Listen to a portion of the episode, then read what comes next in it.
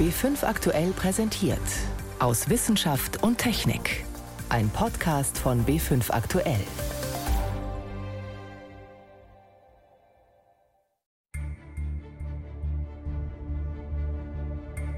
...2019. Das war das Jahr, in dem sich die Debatten um die Klimaerwärmung spürbar aufheizen. You all come to us young people for hope. How dare you? You have stolen my dreams and my childhood with your empty words. And yet, I'm one of the lucky ones. Es war ein Jahr, in dem Fotos von Dingen gelingen, die vorher unmöglich schienen. This is the nucleus of the galaxy, and this is the first ever image of a black hole. Es war ein Jahr, in dem mal nicht nur über Autos geredet wird. Ich bin für alle Mobilitätsformen offen. Ich bin heute wieder Elektroroller gefahren, leider nur in meinem Ministerium. Und es war ein Jahr, in dem sich ein Pionier der Raumfahrt verabschiedet.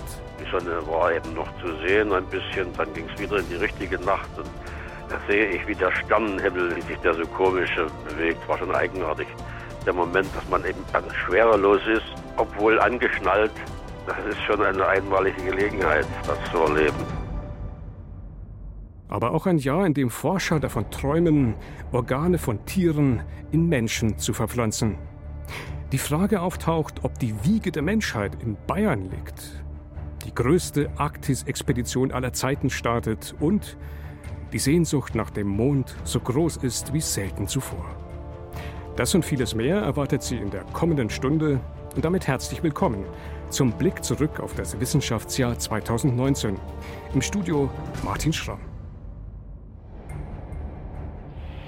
I'm going to step off the limb now. That's one small step for man, one giant leap for mankind. Ein kleiner Schritt für einen Menschen, aber ein gewaltiger Sprung für die Menschheit. Am 20.07.1969, also vor 50 Jahren, setzt Neil Armstrong seinen linken Fuß auf die Mondoberfläche. Man schafft mit diesem Satz eine akustische Ikone der Weltraumfahrt. Einen Satz, den man 2019 oft hören kann, der Erinnerungen weckt an nervenaufreibende Momente. Roger, I think I've got you on high gain now. Roger. Got us locked up there, Telcom. Im NASA-Kontrollzentrum in Houston kann man die Luft mit Messern schneiden. So angespannt ist die Stimmung in den Minuten vor der Mondlandung. Hinter den beiden Astronauten, die jetzt in gut 20 Kilometer Höhe über der Mondoberfläche dahinrasen, liegt ein wahrer Höllenritt. Denn die Technik spielt verrückt. Der Funkkontakt ist wackelig, das Radarsystem der Mondlandefähre Eagle fällt ständig aus. Der Bordcomputer ist überfordert und zeigt eine Alarmmeldung nach der anderen. Give us a reading on the 1202 program alarm. Stephen Bales war damals im Kontrollzentrum für die Überwachung der Geschwindigkeit zuständig. Als er auf seine Anzeigen schaute, war für ihn das Unternehmen Mondlandung gescheitert. Denn die Landefähre ist zu schnell. Was, Wegen der zu hohen Geschwindigkeit drohen die Astronauten Neil Armstrong und Buzz Aldrin über den berechneten Landeplatz auf der Mondoberfläche hinauszuschießen. Direkt hinein in eine Kraterlandschaft, die mit haushohen Felsbrocken übersät ist. Und trotzdem entscheidet das Kontrollzentrum in Houston, dessen Besatzung im Schnitt 26 Jahre jung ist, dass jetzt die Zeit ist, um auf dem Mond zu landen. Altitude 5200 feet. Controllers, go, no, go for landing. Retro. Go. Fido. Go. Guidance. Go. Control. Go. Telcom. Go. GNC. Go. Ecom. Go. Surgeon. Go. Capcom, we're go for landing. In einem waghalsigen Manöver landen Armstrong und Aldrin im Handbetrieb buchstäblich mit dem letzten Tropfen Treibstoff auf dem Mond, am äußersten Rand des Meeres der Stille. Und obwohl wir bereits dort waren, möchten auch 2019 alle wieder dorthin. Sprich, 50 Jahre später ist der Mond so attraktiv wie nie zuvor. Warum der Mond die Wissenschaft bis heute lockt und fasziniert, das möchte ich mit meinem Kollegen Stefan Geier bilanzieren. Stefan, warum ist denn der Mond 2019 so aktuell wie nie zuvor? Der Mond ist und bleibt ein Spielplatz besonderer Spielplatz, hat viele reizvolle Eigenschaften und es zeigt sich halt immer wieder am Mond und um den Mond herum. Da kann man vieles ausprobieren, ausleben, was für die Raumfahrt und eben auch für die Forschung interessant ist. Was macht denn den Mond so besonders interessant? Ein Vorteil des Mondes, er ist nah da. Wir können hinfliegen, zwei bis drei Tage. Wenn was nicht passt, können wir theoretisch auch wieder zurückfliegen. Also eigentlich ein Katzensprung verglichen mit dem Mars kosmisch ein absoluter Katzensprung. Wir brauchen es nur vergleichen. Ja. Wir haben ja momentan einen Mars Rover seit einem Jahr auf dem Mars stehen. Da versuchen deutsche Forscher seit einem Jahr einen Metallstift in den Boden zu hämmern, der ist so groß wie mein Daumen. Ist schief gegangen. Wäre das am Mond, könnte man theoretisch jemand hinschicken, der haut das einfach rein, zack, hm. fertig. Also. Aber ansonsten ist es ja eigentlich eher ein grauer Haufen Dreck, könnte man fast sagen, oder? Könnte man meinen, aber er ist vielfältiger, als man denkt. Es gibt spannende Landschaften, ja, es gibt sehr extreme Orte, sehr heiß, sehr kalt. Es gibt auch Orte, da ist es so gut wie immer hell, am Südpol zum Beispiel. Und ähm, für die Forschung auch interessant äh, die Geologie. Wenn man ins Innere des Mondes schaut, können wir was über unsere eigene Erde lernen. Und die Astronomen, die zucken natürlich schon eigentlich auch, weil die hätten schon auch gern ein Teleskop auf der Rückseite des Mondes. Da könnte man sehr gut weit entfernte Objekte beobachten. Es ist alles in allem ein Trainingsgelände, ja. Verschiedene Technologien, was ist mit Robotern im All, die kann ich da ausprobieren. Und nicht zuletzt ist es der einfachste Platz, um zu erforschen, wie Menschen länger auf einem anderen Himmelskörper bleiben können. Hm, und jede Menge Rohstoffe lagern da oben. Gold, Aluminium, aber wichtig für zukünftige Missionen vor allem Wasser. Es gibt ja Millionen Tonnen Wassereis auf dem Mond. Die Vorstellung ist, dass man den Mond vielleicht irgendwann als Tankstelle benutzen kann, weil aus Wasser kann man Treibstoff herstellen. Also klingt natürlich reizvoll, so einfach ist es nicht umzusetzen, aber ein schöner Platz, um zu träumen. Also ein großer, begehrter Spielplatz. Wer hat denn in diesem Jahr jetzt versucht, diesen, ich sag jetzt mal, Spielplatz auch zu bespielen? Vor allem die neuen Player. Vor allem die neuen Kinder waren auf diesem Spielplatz unterwegs. Die Chinesen Anfang 2019 eine erfolgreiche Mission, einen kleinen Länder auf dem Mond abgesetzt mit einem Roboter im Bauch. Der ist rausgefahren, hat Bilder geschickt. Das war auf dieser uns abgewandten Seite. Diese Bilder gab es vorher nicht hat Wasser untersucht äh, im Gestein. Das Wasser fließt ja da oben nicht und da liegen auch keine Eiswürfel rum, sondern ist gebunden oder unterirdisch. Sie haben sogar versucht, eine kleine Tomatenpflanze keimen zu lassen. Das hat funktioniert, die ist wieder eingegangen, aber immerhin, sie hat ihr Köpfchen aus der Erde gestreckt.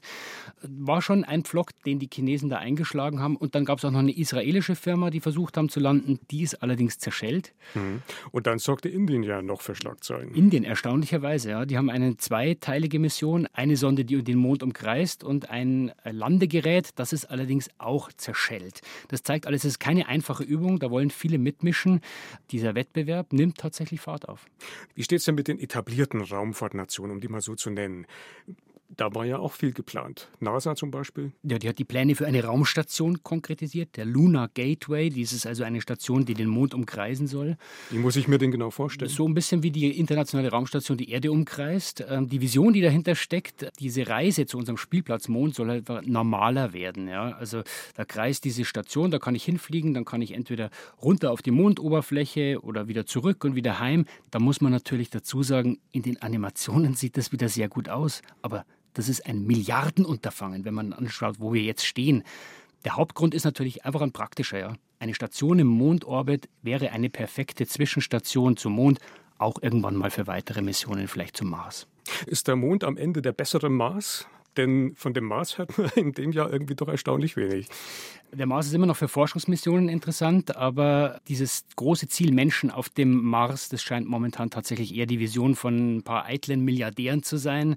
Wird irgendwann passieren, aber der Spielplatz Mond, der wird da auch eine Schlüsselrolle spielen. Ich denke auch, es macht einfach mehr Sinn, ja, wenn ich erstmal im Sandkasten vor der Haustür ausprobiere, bevor ich dann wirklich in die Vollen gehe. Und der nächste echte Sandkasten, das ist von uns aus eben der Mond. This is the nucleus of the galaxy and this is the first ever image of a black hole. Eine internationale Forschergruppe präsentiert im April eine ganz besondere Aufnahme von etwas, das per Definition komplett schwarz ist. Ein Foto von einem schwarzen Loch.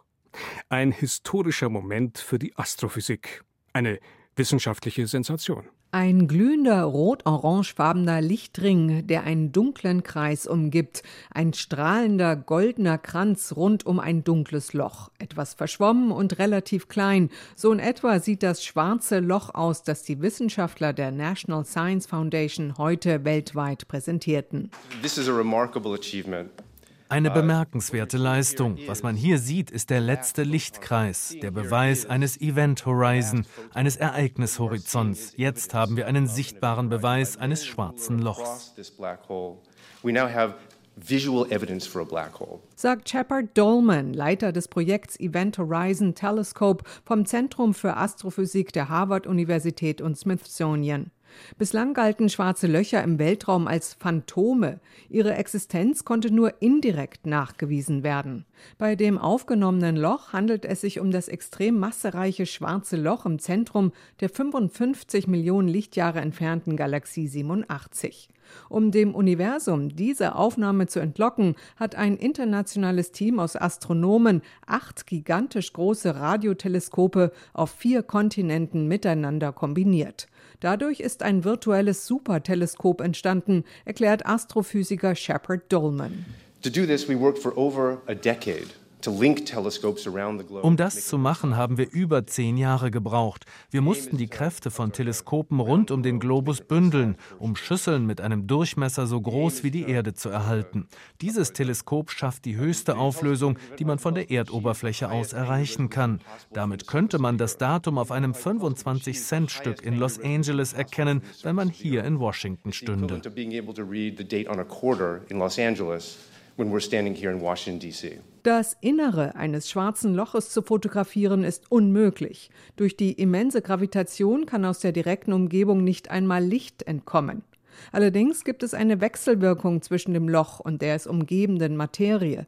Diese Grenze ist der sogenannte Ereignishorizont, auf Englisch Event Horizon. Daher hat das Projekt seinen Namen. And this image forges a clear link now dieses Bild schafft eine Verbindung zwischen supermassiven schwarzen Löchern und Galaxien. Wir wissen nun genau, dass schwarze Löcher unvorstellbar viel Materie verschlingen. Jetzt haben wir eine völlig neue Basis, um die Relativitätstheorie weiter zu erforschen. Und wie mit allen neuen Entdeckungen ist das erst der Anfang. And as with all great discoveries, this is just the beginning. 2019 ist auch Zeit, Abschied zu nehmen. Im September stirbt der Raumfahrtpionier Sigmund Jähn im Alter von 82 Jahren. Er ist der erste Deutsche im All und verbringt fast acht Tage dort. An Bord der Weltraumstation Salut 6 haben die wissenschaftlichen Experimente begonnen. Jähn, der erste deutsche Kosmonaut, berichtete heute über die Versuche. Experimente an Bord der Station war Untersuchungen auf dem Gebiet der Medizin und Biologie gewidmet. Wir haben eine Reihe von Geräten an Bord, in, der, in denen der Stoffwechsel von Bakterien untersucht wird. In der DDR wird der gebürtige Vogtländer zum Volkshelden und von der Propaganda der SED-Regierung vereinnahmt. Doch er selbst hebt nicht ab. Er ist ein eher stiller, bescheidener Typ. Im Gespräch mit dem Bayerischen Rundfunk zu seinem 80. Geburtstag erinnerte er sich an die bleibenden Eindrücke beim Start ins All. Als wir starteten, war es unten schon Nacht und dann kam man nochmal in eine hellere Phase, als die Verkleidung schon abgeworfen war von der Rakete. Die Sonne war eben noch zu sehen ein bisschen, dann ging es wieder in die richtige Nacht und dann sehe ich, wie der Sternenhimmel, wie sich der so komisch bewegt, war schon eigenartig der Moment, dass man eben dann schwerelos ist, das ist schon eine einmalige Gelegenheit, das zu erleben. Wenn man begründungsfrei Nein sagen kann, geht es nicht um eine Pflicht zur Organspende. Was schon stärker verbindlich wird, ist, dass man sich damit beschäftigen muss. Aber das ist keine Pflicht zur Organabgabe, das ist mir schon wichtig. Gesundheitsminister Jens Spahn will 2019 ein Gesetz mit der Überschrift Widerspruchslösung auf den Weg bringen. Die Idee? Jede Frau und jeder Mann in Deutschland ist automatisch Organspender, außer sie oder er widerspricht. Doch Spahn kann sich damit vorerst nicht durchsetzen. Weil nach wie vor zu wenige Menschen Organe spenden, geht die Debatte aber weiter. Auch die Suche nach Alternativen. Xenotransplantation heißt so eine Alternative, übersetzt Fremdverpflanzung. Gemeint ist schlicht und einfach, Organe von Tieren in Menschen zu verpflanzen. Frage dazu an meine Kollegin Schantoczynski. Schauen die Vorstellung, nicht nur ein fremdes Organ, sondern das Organ eines Tieres in sich zu tragen, die ist für viele Menschen ja extrem gruselig. Die Amerikaner nennen das Yak-Factor, Igit-Faktor. Also der Moment, wenn die Abscheu, die persönliche Abscheu auf Erkenntnis trifft, nämlich eben auf die Erkenntnis, wir haben zu wenig Organe, wir müssen die irgendwo anders herbekommen. Dass die Menschen sich davor gruseln, das darf man natürlich nicht ignorieren. Für den wissenschaftlichen Fortschritt ist es aber nicht ausschlaggebend. Natürlich müssen wir uns überlegen, wie ist unser Verhältnis zum Tier? Das trifft ja nicht nur auf die Xenotransplantation zu, sondern auch auf andere Bereiche. Ganz grundsätzlich. Ja, und äh, ich kann mich erinnern, letztes Jahr eine Studie aus München, da wurden Schweineherzen in Pavian verpflanzt. Die haben ein halbes Jahr überlebt. Da war regelrecht euphorische Stimmung. Unter den Forschern hatte man den Eindruck, wo stehen wir denn jetzt in der Wissenschaft?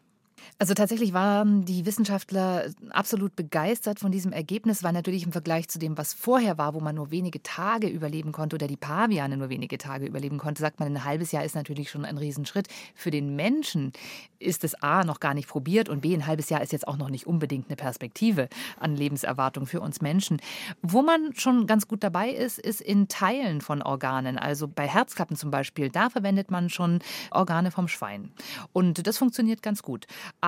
Ein ganzes Organ in den Menschen zu verpflanzen vom Tier, das ist dann doch problematischer als gedacht. Warum ist es denn so problematisch? Wo lauern also die Tücken bei diesem Projekt? Also das Schwein ist uns Menschen natürlich schon sehr nah, aber es ist eben trotzdem nicht der Mensch. Es ist ein anderes Tier, ein anderer Organismus. Und deswegen äh, will unser Organismus diese Organe abstoßen. Das ist eine natürliche Immunreaktion. Und äh, die Gefahr dieser Abstoßung, die ist eben wirklich groß. Und da braucht man Medikamente, um das Immunsystem an der Stelle eben zu unterdrücken. Die bringen dann andere Probleme mit sich. Zum Beispiel? Ja, der Mensch ist dann einfach schlecht gerüstet gegen andere Infektionen, muss dauerhaft Antibiotika schlucken.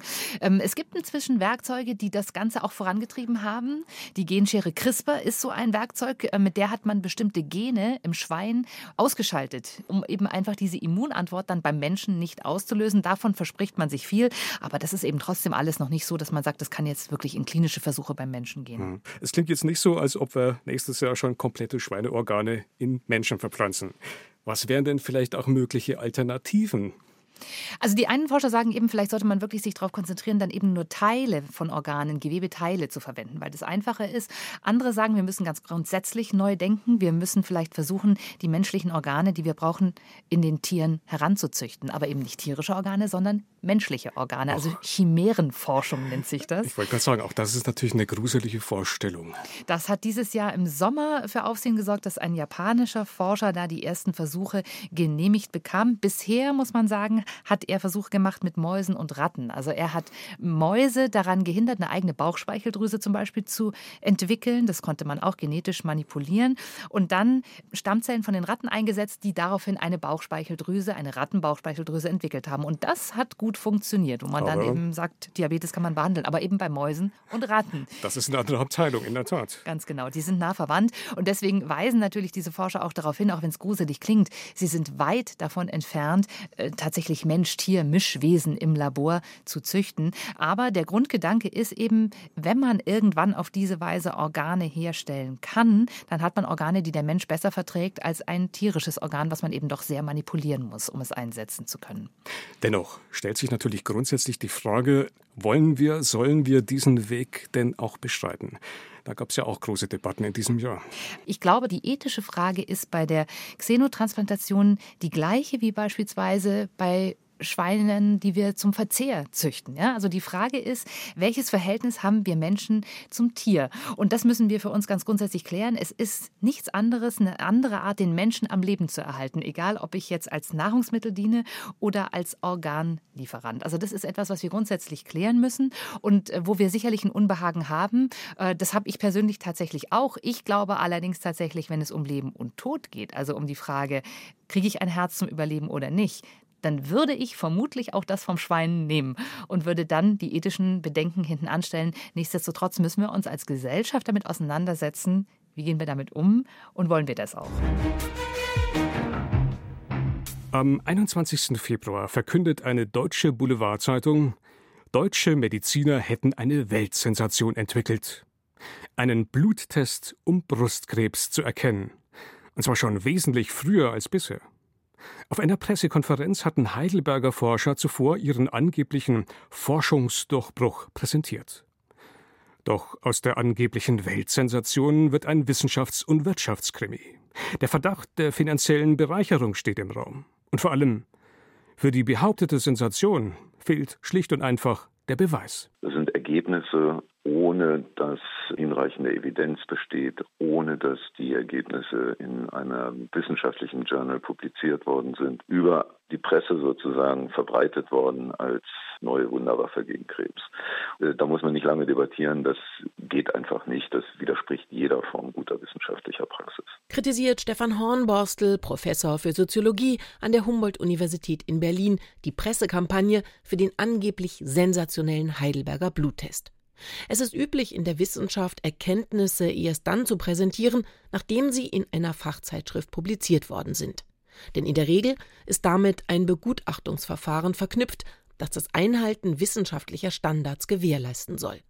Erst das wäre eine verlässliche Grundlage, um damit an die Öffentlichkeit zu gehen. Es muss für die Bevölkerung oder für die Wissenschaftler, für die Community möglich sein, nachzuprüfen, ob das, was in die Medien geht, tatsächlich auch den Fakten entspricht. Ergänzt die Gesundheitswissenschaftlerin Ingrid Mühlhauser von der Universität Hamburg die Kritik am Vorgehen der Forscher.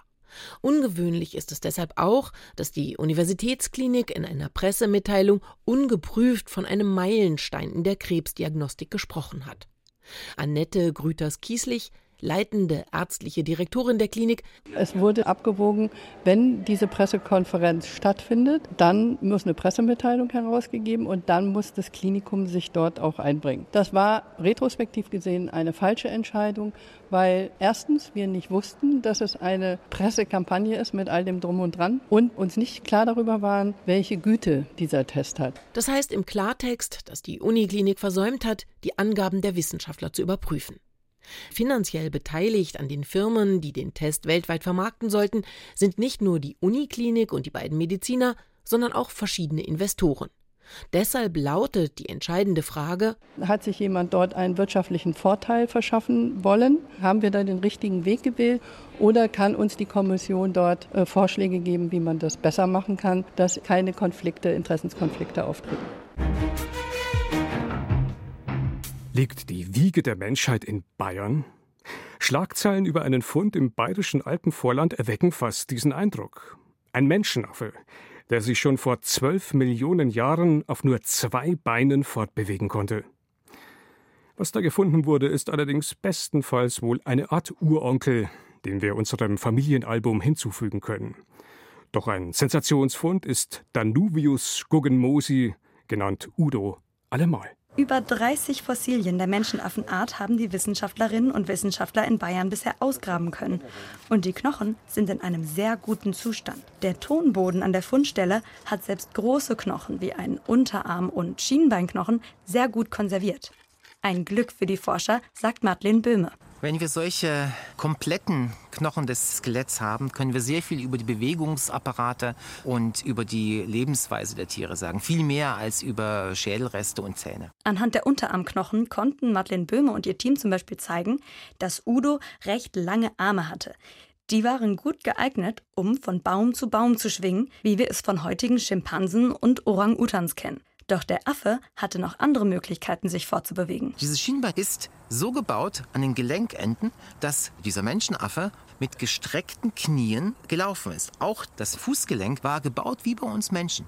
Und zwar ausgerichtet für das Laufen und nicht für das Klettern auf den Bäumen. Udo oder Danuvius Guggenmosi vereint also typische Eigenschaften von Menschen und heutigen Menschenaffen. Wir interpretieren daraus also eine Mischform, die auf der einen Seite ein Vorläufer für den zweibeinigen aufrechten Gang von heutigen Menschen sein kann und ein Vorläufer gleichzeitig auch für die baumbewohnende vierfüßige Lebensweise von Menschenaffen. Der Nachweis eines Tieres, das diese beiden Eigenschaften vereinte, der fehlte bisher noch. Ein echtes Übergangsglied, ein Missing Link.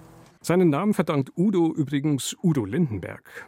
Als die Forscher die ersten Knochen finden, hat der zufällig Geburtstag.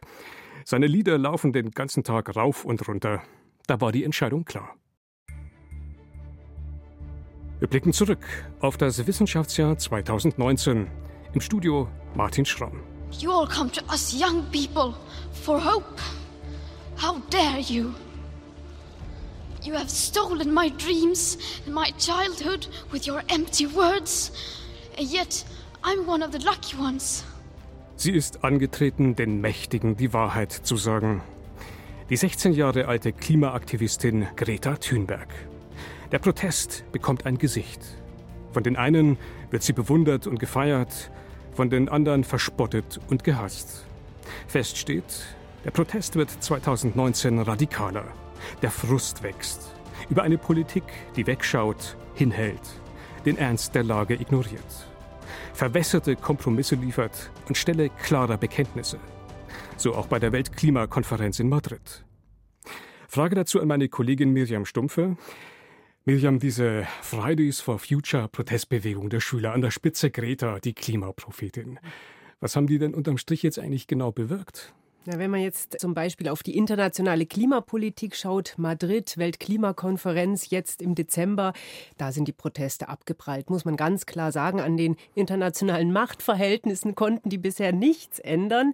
Es ist tatsächlich prekär, was da an Ergebnissen rauskam. Stillstand. Das ist eigentlich genau das, was wir uns nicht leisten können. Das heißt, die Proteste sind verpufft am Ende? Auf der Ebene erstmal ja. Aber wenn man sich anschaut, was sie zum Beispiel in Deutschland auch bewegen, bewegt haben an der Debatte, das ist, finde ich, atemberaubend. Was genau hat sich da verändert? Wir diskutieren hitzig über die Dinge, die wir tun sollen oder müssen. Und die Erkenntnisse aus der Klimawissenschaft, dass die Erderwärmung wirklich ein Problem werden kann, wenn wir weiter Kohle, Gas, Erdöl verbrennen, die sind alt. Seit vier Jahrzehnten haben wir die und die Berichte sind stapelweise vorhanden, aber bisher gab es nie konkrete politische Maßnahmen.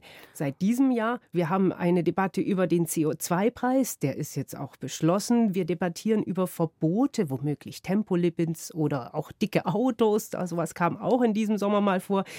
Und es gibt die Ausrufung Klimanotstand, eine Maßnahme. Einzelne Städte und Gemeinden, sogar das EU-Parlament hat den Klimanotstand ausgerufen. Also die Debatte ist auf einem ganz anderen Niveau als vor einem Jahr. Gut, das heißt, wir haben eine ganz neue Qualität in der mhm. Debatte. Spannend ist natürlich, wie geht es den Wissenschaftlern selbst? Kitzelt es denen in den Fingern? Wollen die mitmarschieren oder halten die sich eher zurück? Also man kann durch die Bank, glaube ich, sagen, dass fast alle Wissenschaftler, die sich mit Klima, Klimawandel beschäftigen in Deutschland, dass die erstmal froh sind, dass dieses Thema da ist, dass sie geradezu erleichtert sind, dass wir politisch darüber diskutieren. Und das hat die Bewegung geschafft.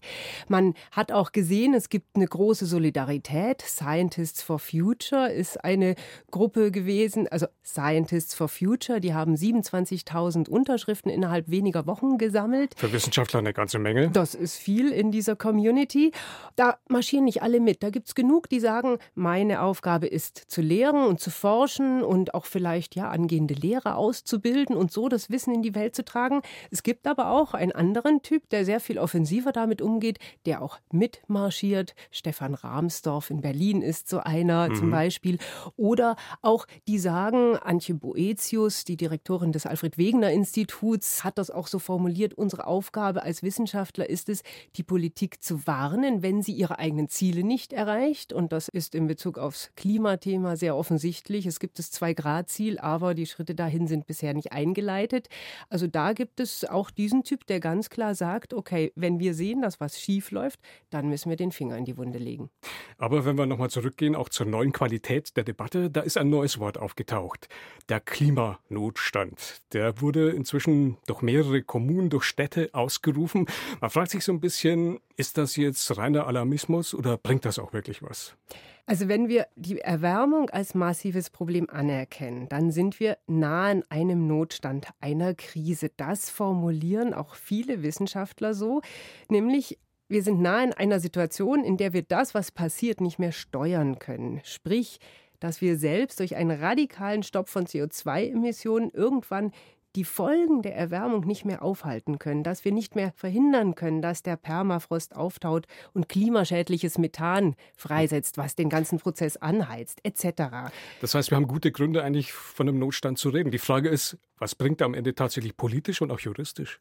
Das ist die Frage. Letztendlich haben wir keine Formulierung in unseren Gesetzen oder Verfassungen, die diese Art von Notstand vorsieht und uns dann auch genau sagt, was zu tun ist, sondern wir landen eben wieder bei der Frage, was tun. Das sind ja die Debatten, die wir gerade auch führen und da sind wir dann am Ende wieder drauf zurückgeworfen. Letztendlich ist die Ausrufung dieses Klimanotstands eine symbolische Maßnahme, die einfach daran erinnert, die Klimaziele erreichen kann man nur mit tiefen Einschnitten und einem grundlegenden Wandel. Den Klimaschutzleit gibt es nicht. Wie kaum eine andere Region hat sich der Nordpol in den letzten Jahrzehnten erwärmt. Um zu verstehen, welchen Einfluss der Wandel dort auf das globale Klima hat, dazu startet 2019 die größte Arktis-Expedition aller Zeiten. Seit Herbst 2019 driftet der deutsche Forschungseisbrecher Polarstern eingefroren durch das Nordpolarmeer mit 100 Forschern und Seeleuten an Bord die gut vorbereitet sind. Arktisforschung, das ist immer auch Handarbeit. Marcel Nikolaus zeigt seinen Kollegen auf der vereisten Ostsee im Norden Finnlands, wie sie möglichst effektiv und unfallfrei ein Loch ins Eis bekommen. Mit einer Eissäge. Einem langen Metallspieß mit scharfen, kantigen Zähnen. Solche Löcher braucht man zum Beispiel, um Tauchroboter zu versenken. Der Weg dahin kann schweißtreibend sein. Aber mit etwas Übung ist ins Meereis nach ein paar Minuten ein Viereck gesägt. Eisschraube rein, einmal mit dem Fuß drauf und schwupp. Mit vereinten Kräften ist der Klotz draußen. Marcel Nikolaus ist Meereisphysiker am Alfred Wegener Institut AVI und hat andere Forscherinnen und Forscher für ein Jahrhundertvorhaben trainiert. Eine Expedition, wie es sie noch nie gab, erklärt AVI-Kollege Markus Rex, der Forschungsleiter der Expedition. Wir werden das erste Mal einen modernen Forschungseisbrecher ganzjährig in die zentrale Arktis bringen, in die direkte Umgebung des Nordpols, einschließlich des Winterhalbjahres. Das Forschungsschiff Polarstern wird sich im winterlichen Eis einfrieren lassen und wird dann mit einer Eisscholle ein Jahr lang durchs Nordpolarmeer driften. Drumherum bauen die Wissenschaftlerinnen und Wissenschaftler unzählige Messstationen auf, messen die Dicke des Eises, analysieren den Schnee, sammeln Wetterdaten und erkunden mit Tauchrobotern das Meer unter dem Eis. Täglich, wöchentlich, monatlich, die ganze eisige Polarnacht hindurch und auch die darauffolgenden Monate des Polarsommers.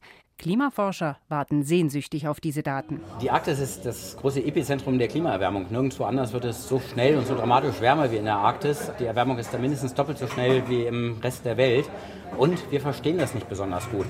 Denn Klimaforscher müssten dazu wissen, wie viel Wärme im Winter der Ozean an die kalte Polarluft abgibt, wie sich Eis und Schnee verändern, wenn die Sonne wiederkommt, wie schnell bei Licht die ersten Algen wachsen und noch viel mehr. Das wollen sie auf der Mosaik-Expedition jetzt messen. Wir machen das nicht aus Abenteuerlust. Wir machen das, um einen Durchbruch in der Klimaforschung zu erreichen und zu gestalten, wie wir mit unserem Planeten umgehen wollen. Dazu machen wir das. Wie grundlegend der Klimawandel die Erde verändert, das zeigt sich nicht nur in der Arktis. Auch Deutschland ist betroffen. Vor allem durch Extremwetter, durch Überflutungen, Dürren und Hitzewellen. Nicht nur die Menschen leiden, auch die Bäume wie er daher aussehen muss, der Wald der Zukunft, um zu überleben. Die Suche nach Antworten auf diese Frage hat längst begonnen. Wie reagieren Bäume auf Hitze und Trockenheit? Antworten liefern die 19 bayerischen Waldklimastationen. Eine davon ist im Kranzberger Forst bei Freising. Spiralförmige Abflussrinnen um die Baumstämme herum und Regensammler registrieren jeden Tropfen, sagt Hans-Joachim Klemmt von der Bayerischen Landesanstalt für Wald- und Forstwirtschaft. Die Daten kommen alle 15 Minuten per Datenfernübertragung zu uns. Wir messen Temperaturen, Stammabfluss, wir messen, was letztendlich durchtropft. Wir haben bodenfeuchte Sensoren und gleichzeitig schauen wir aber auch nach den Reaktionen der Bäume. Also an den Bäumen sind ähm, zum Beispiel ja, Durchmessermaßbänder angebracht, die werden wöchentlich abgelesen, sodass wir haargenau sehen, was kommt im Baum an, wie verarbeitet er es, wie reagiert er darauf. Außerdem haben die Forstexperten Daten zu einer großen Zahl von Baumarten in ganz Europa gesammelt. Da ist ein Datensatz aus mehreren hundert Millionen Baumdatensätzen vorhanden. Unter welchen Konstellationen kommen die vor oder nicht vor? Und es gibt auch Anbauversuche mit verschiedenen Baumarten in ganz Bayern. Aus all diesen Daten ergibt sich, wie der Wald der Zukunft aussehen sollte. Vor allem werden Förster mehr Laubbäume pflanzen als derzeit, weil die besser als Nadelbäume mit Wassermangel zurechtkommen. Im Wald werden dann auch Arten stehen, die man jetzt eher in einem Park oder am Straßenrand findet. Dazu zählt die Esskastanie, die Pflaumeiche, die Robinie, die Roteiche, Wildkirsche. In den trockensten Regionen Frankens wird der Wald ganz anders aussehen als heute, auch mit kleineren Bäumen. In den feuchteren Berggebieten sind die Veränderungen weniger auffällig. Im Bayerischen Wald wird die Fichte stellenweise Platz machen für die Tanne, die mit ihren tieferen Wurzeln mehr Wasservorräte erreicht. In den Alpen verschieben sich die Verbreitungsgebiete nach oben, wo es kühler ist. Andere Baumarten anzupflanzen, ist also eine Zukunftsstrategie für den Wald. Die Entscheidungen, die wir jetzt treffen, die müssen für 100, 150 Jahre tragen. Und da steht dann nicht mehr Holzproduktion im Vordergrund, sondern andere Funktionen. Grundwasserschutz, Schutz vor Erosion und so weiter. Da geht es darum, dass ein Wald bestehen bleibt, der möglichst optimal die Funktionen für die Gesellschaft erfüllt. Ich bin für alle Mobilitätsformen offen. Ich bin heute wieder Elektroroller gefahren, leider nur in meinem Ministerium. E-Scooter für alle. Das ist die Mission von Bundesverkehrsminister Andreas Scheuer. Was in Metropolen wie Paris oder New York längst zum Straßenbild gehört, soll 2019 auch in Deutschland zugelassen werden. Tretroller mit Elektroantrieb. Frage dazu an meinen Kollegen David Globig. David, die ursprünglichen Pläne des Verkehrsministers haben ja erstmal Kopfschütteln geerntet. Warum eigentlich? Ja, im ursprünglichen Entwurf für die Elektro-Kleinstfahrzeuge-Verordnung, tolles Wort, da waren einige Klöpse drin. Zum Beispiel stand da, dass Elektroroller mit einer Höchstgeschwindigkeit von 12 Stundenkilometern auf Gehwegen fahren dürfen. Also relativ flott. Ja, und dass mit diesen Rollern auch schon Zwölfjährige unterwegs sein können. Und der Clou war dann allerdings, dass Kinder in diesem Alter sogar hätten auf dem Gehweg fahren müssen mit hm. diesen ziemlich flotten Rollern. Was wahrscheinlich Kollisionen programmiert hätte. Davor haben auch viele gewarnt, aber der Bundesverkehrsminister hat das offenbar nicht so gesehen. Glücklicherweise Weise gab es dann doch einen deutlichen Widerstand, unter anderem von Wissenschaftlern. Unfallforscher haben gewarnt, dass es also da unweigerlich zu Zusammenstößen kommen wird. Und zwölf Stundenkilometer ist ziemlich viel. Das ist also schon gutes Joggingtempo. Es gab aber auch noch andere Bedenken. Viele Zwölfjährige sind einfach nicht so weit, dass sie wirklich vorausschauend fahren. Und für die ist so ein Elektroroller einfach noch nichts. Hier hat dann die Bundesregierung auch nachgebessert. In welche Richtung ging es denn? Inzwischen ist festgelegt, wenn ein Radweg da ist, dann müssen die Roller dort fahren. Wenn es keinen gibt, dann bleibt die Straße. Und das Mindestalter, das wurde auf 14 angehoben. Jetzt ist ja der E-Tretroller angetreten, um eine klimafreundliche Alternative zu bieten zum Auto. Gibt es denn erste Anzeichen, wie gut das eigentlich funktioniert? Ja, es gibt eine Umfrage in fünf deutschen Großstädten, in München, Berlin, Hamburg, Köln und Frankfurt. Wer nutzt wie oft einen Elektroroller und welches Verkehrsmittel hätte er oder sie sonst genommen? Tatsächlich waren mit den E-Scootern in erster Linie junge Leute unterwegs. Und für den größten Teil der Nutzer ist der Roller eine Alternative zu öffentlichen Verkehrsmitteln, beziehungsweise die wären sonst zu Fuß gegangen. Also Ersatz für das eigene Auto, das kam erst mit ganz großem Abstand auf Platz 4. Also die Straßen werden auf die Art und Weise bislang nicht leerer. Also bislang erwischt man damit vielleicht noch das falsche Publikum.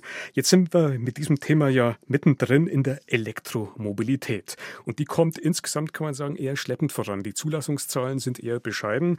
Und es gibt auch Fragen. Wie klimafreundlich ist denn Elektromobilität tatsächlich? Da geht es um die Klimagase und die Frage, ja, wie viel steckt da in der Produktion der Fahrzeuge, der Batterien oder auch im Betrieb? Wie fällt denn da aktuell die Bilanz aus? Also bislang haben Kritiker ja oft gesagt, die Elektromobilität bringt fürs Klima letztlich nichts, weil ich den CO2-Rucksack, den so ein Elektroauto aus der Produktion mitbringt, im Laufe eines Autolebens gar nicht abarbeiten kann. Aber da sammelt das Elektroauto jetzt tatsächlich langsam Pluspunkte. Das sind natürlich komplizierte Rechenspiele, je nachdem, welche Annahmen zugrunde liegen, oder? Ja, und für diese Annahmen, da hat unter anderem ein schwedisches Umweltforschungsinstitut die Zahlen geliefert. Das hat 2017 zusammengestellt, wie viel Energie unter anderem die Herstellung von Lithium-Ionen-Batterien braucht und wie viel CO2 dafür freigesetzt wird, zum Beispiel durch Kraftwerke, die Kohle oder Öl verfeuern. Nun ist natürlich 2017 schon eine ganze Weile her. Ja, wie sieht denn die aktuelle Bilanz 2019 aus? Ja, da hat das Forschungsinstitut jetzt seine Zahlen kürzlich aktualisiert. In vielen Ländern hat sich ja schließlich der Anteil der erneuerbaren Energien bei der Stromproduktion erhöht und die Batterieherstellung ist insgesamt auch verbessert worden. Und tatsächlich kommen die Schweden jetzt auf CO2-Werte, die nur noch halb so groß sind wie vor zwei Jahren. Also dementsprechend wäre man also viel schneller mit einem Elektroauto bei einer positiven CO2-Bilanz. Also das Elektroauto holt auf an der Stelle kann man zumindest sagen. Jetzt ist aber der CO2-Ausstoß ja nicht der einzige Kritikpunkt. Wasserverbrauch, großes Thema, vor allem bei der Herstellung der Batterien. Ja, und da geht es in erster Linie darum, das Lithium zu gewinnen. Also für einen etwas größeren Akku in einem Elektroauto, da braucht man so rund 10, 12 Kilo davon. Wenn man das zum Beispiel in Chile oder Bolivien gewinnt, dann sind dafür etwa 4000 Liter Wasser nötig. Das klingt erstmal nach einer ganz großen Zahl. Das ist es auch, aber ein Forscher hat jetzt das mal verglichen mit dem Wasserverbrauch, den man bei der Herstellung anderer Produkte hat. Und da ist er eigentlich zu einem ganz interessanten Vergleich gekommen. Er hat nämlich mal Avocados genommen. Und da kommt er zu dem Ergebnis, diese 4000 Liter, das ist die Wassermenge, die man braucht, bis 10 Avocados reif sind. Jetzt sind allerdings Avocados doch ausgerechnet die Umweltsünder schlechthin. Ja, aber bei den Avocados machen sich die Leute einfach viel weniger Gedanken darüber. Und man darf jetzt auch das Wasser nicht unbedingt als Totschlagargument nutzen, denn es ist ja auch eine Frage, wie viele andere Umweltschäden ich denn gegebenenfalls vermeiden kann, dadurch, dass ich ein Elektroauto fahre. Also die Rechnungen bleiben kompliziert. David Globig, das Fazit. Wo stehen wir in Sachen E-Mobilität im Jahr 2019 und wie wird es wohl weitergehen? Also wir sind auf dem Weg, ich würde sogar sagen, wir sind auf einem guten Weg, aber es ist ein mühsamer Weg. Also es fängt damit an, dass einfach zu wenig Leute Elektroautos momentan kaufen, dass wir nicht genügend Ladestationen haben. Das sind alles Dinge, die passieren müssen. Aber wenn da tatsächlich das Ganze unterstützt wird, dann glaube ich, wird das Elektroauto seinen Weg machen, aber es wird ihn nicht alleine machen. Es wird auch weiterhin Verbrennungsmotoren geben und vielleicht fallen es ja auch ganz andere Dinge ein. Die Zukunft soll also dem Elektroantrieb gehören. Die Politik hat das so entschieden. Und die Industrie investiert massiv. Viele Ingenieure kritisieren diese Strategie allerdings als zu einseitig. Bislang konzentriert sich nämlich alles auf Batteriefahrzeuge. Die werden an speziellen Ladestationen aufgeladen. Dabei gibt es eine Alternative, die Brennstoffzellentechnologie.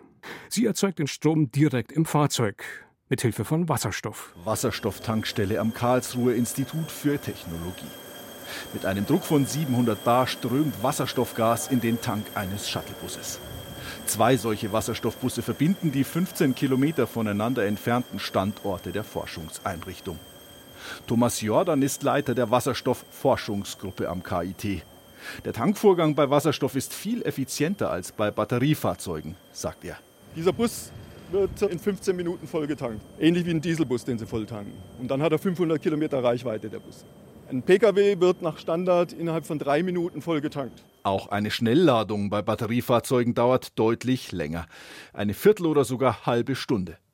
Und die Reichweite mit Wasserstofftank ist viel größer als mit Batterie, weil die Energiedichte im Wasserstoff viel höher ist als beim Lithium-Ionen-Akku. In den von Mercedes hergestellten Wasserstoffbussen sind Brennstoffzellen verbaut. Eine Brennstoffzelle ist einer Batterie sehr ähnlich, aber sie hat den Unterschied, dass sie den zweiten Reaktanten aus der Luft zieht. Also es ist quasi eine luftoffene Batterie. Sie nutzt Wasserstoff an der einen Seite und Luftsauerstoff um aus der Reaktion direkt Strom herzustellen. Mit dem Strom aus der Brennstoffzelle wird dann ein Elektromotor betrieben. Alles ohne klimaschädliche Abgase. Seit sechs Jahren fahren die Busse. Die Erfahrungen sind gut, die Technik funktioniert, sagt Thomas Jordan vom Karlsruher Institut für Technologie. Und ohne die Schwächen von batterieelektrischen Bussen, denen es an Reichweite fehlt, vor allem wenn sommers die Klimaanlage und winters die Heizung betrieben werden müssen. Daimler werde bald eine neue Generation von Wasserstoffbussen herausbringen, allerdings nicht in Großserie. Ja, das sind Werbemaßnahmen und die Stückzahlen sind lausig gering. Da geht es darum, dass man an Leitmärkten wie in Kalifornien oder Japan Präsenz zeigt, aber es ist nicht wirklich wirksam, würde ich sagen. Und so sind die Wasserstoffbusse noch immer doppelt so teuer wie Dieselbusse. Die meisten Verkehrsbetriebe lassen deshalb die Finger davon. Batterieelektrische Busse haben viele jedoch bestellt, weil die Bundesregierung sie großzügig fördert. Für die Umweltbilanz ist auch wichtig, wo der Wasserstoff herkommt. Jetzt in der Anfangsphase gibt es noch genug davon, der bei großchemischen Prozessen sozusagen ohnehin als Abfall anfällt. Später müsste man ihn mit Einsatz von Strom per Elektrolyse herstellen. Weil Wind- und Sonnenstrom in Deutschland knapp ist, langfristig wahrscheinlich in sonnen- und windreichen Staaten im Ausland, etwa Marokko oder Argentinien. Die Suche nach fossilen Rohstoffen hat einen ganz eigenen Klang. Unter Wasser sind sie über 200 Dezibel laut, sogenannte Airguns. Die Schallkanonen helfen, den Boden unter dem Meeresgrund zu erforschen, Öl- und Gasvorkommen aufzuspüren. Doch sie sind eine potenzielle Bedrohung für Meerestiere, fürchten Forscher und arbeiten 2019 an einer Studie mit ganz besonderen Testkandidaten. Frieda, komm rein. Frieda will nicht so recht. Sie zögert, obwohl ihr die Biologin Helen Rösler gut zuredet. Doch dann watschelt sie langsam in Richtung einer großen Holzbox. Frieda ist einer von 14 Humboldt-Pinguinen, die im Ozeaneum, dem Meeresmuseum in Stralsund leben. Dort sind sie eine Attraktion. Frieda und ihre Artgenossen nehmen aber auch an einem Forschungsprojekt teil, in dem die Biologin Helen Rösler versucht, das Gehör der Tiere zu erforschen. Genau, der Pinguin kommt hier rein und wird trainiert, ob er einen Ton hören kann oder nicht. Und äh, er soll hier reinlaufen, stationieren und dann wird ein Ton abgespielt, dann äh, soll er uns zeigen mit dem Schnabel, dass er den gehört hat oder nicht gehört hat. Dann soll er einfach bleiben. Und so versuchen wir herauszufinden, wie gut sie hören, in welchem Frequenzbereich, in welchem Tonbereich, in welcher Lautstärke sie tatsächlich hören können. Schon seit einem Jahr arbeiten mehrere Tiertrainer und Forscher mit den Pinguinen. Ein mühsames, langwieriges Unterfangen. Das Ganze hat einen konkreten Anlass, weshalb das Bundesumweltministerium das Projekt auch finanziell unterstützt. Am Rande der Schutzzone der Antarktis wollen Ölunternehmen mit sogenannten Airguns seismische Untersuchungen starten. Airguns, also Luftkanonen, lassen explosionsartig Luft entweichen. Die so erzeugten Schallwellen dringen in den Meeresboden und lassen Rückschlüsse auf Ölvorkommen zu.